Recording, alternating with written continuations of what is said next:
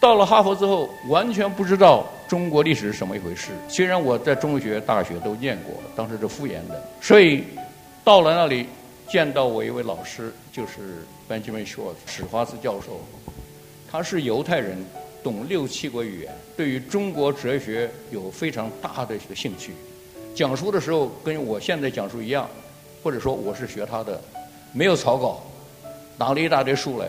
中红中西南北，从希腊政教一直讲到儒教，从毛泽东一直退回讲到孔子，我真是大开眼界。我才想到，原来做学问可以这么做。李欧梵如何提高了施哲存在中国文学界的知名度？生于河南的李欧梵如何与上海这个城市有了缘分？他有哪些著作？作为研究者，他关注什么问题？请听王寿之教授细细道来。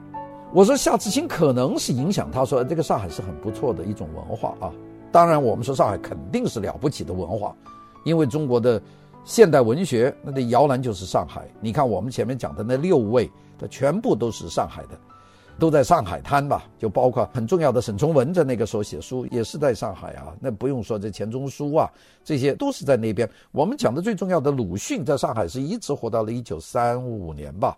其他的各位像茅盾呐、郭沫若都在上海出出进进，在上海当寓工啊，这些其实都有关，还不用说他们了。你像什么徐志摩呀、郁达夫啊，这些都跟上海有很多很多的关系。你就包括从东北出生的小说家萧红，他也是到了上海，在鲁迅的门下，他才成功的，他才写了他的《呼兰河上》。像这样的上海肯定是一个摇篮，因为上海有足够的文明，这点我不知道有什么错。所以呢。用他是个河南人来说，他只是从夏志清那里借了一点上海感觉，我觉得这个不正确。因为上海的包含了中国现代文明的核心的内容。我讲一点，这个中国的第一个交响乐团是上海的工部局交响乐团。大家说工部局是什么东西呢？就是上海租界的管委会呀。管委会的这些犹太人、外国人认为一个城市应该有一个交响乐团，所以呢就在上海。那个时候还是清代的末年。民国初年，他们就组织了中国的工部局交响乐团。这个工部局交响乐团是中国最早的交响乐团。那你说上海不现代，哪个城市有现代呢？北京有交响乐团吗？那么长的时间，到抗战结束以后都没有啊！呃，很晚很晚，是到建国以后才由于中央政府才成立了中央乐团，那都是到五十年代的事情了。而上海这个工部局乐团，大概一九一几年就已经有了。据说工部局交响乐团那那把圆号，那还是当时外国人送给慈禧太后的，他们就压根就把它拿过来用，这个可了不起。而上海呢，它是有它的传统的文化。夏志清发现了我们说三个伟大的现代文学的，可以说是范本型的被遮蔽的这个伟大的作家。所谓说范本型呃被遮蔽的，所谓范本呢，就是说我们一讲中国的现代文学，就一定就是那么几位人啊。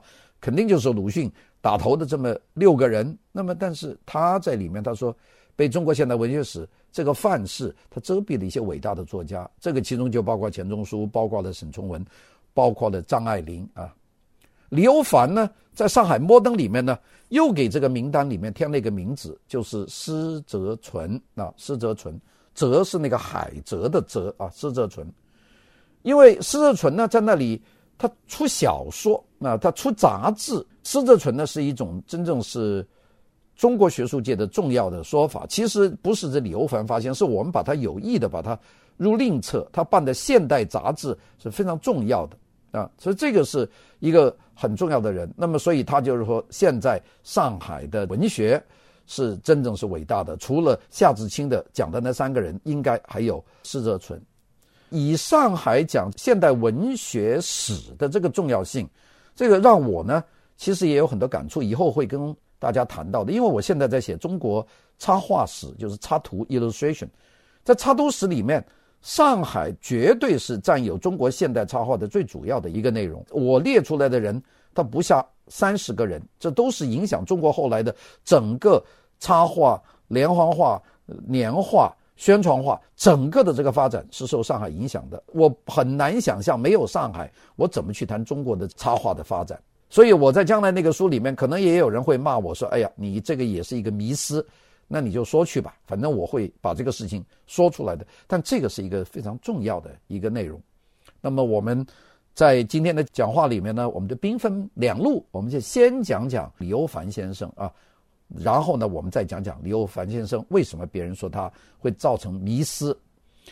李欧梵先生呢，他是生于河南太康啊，但是很早呢就随家就迁往台湾，在台湾的新竹中学毕业，然后在台湾大学外文系毕业，是学外文的，外文非常好。去美国很早，一九六一年。他去美国的那一年，就是夏志清先生出版了他的《中国现代小说史》的那一年。大家知道，英文版的《中国小学史》就是一九六一年所出版的。他去的时候，六一年是在芝加哥大学去学国际关系，后来才转到哈佛大学去专攻中国近代思想史和文学。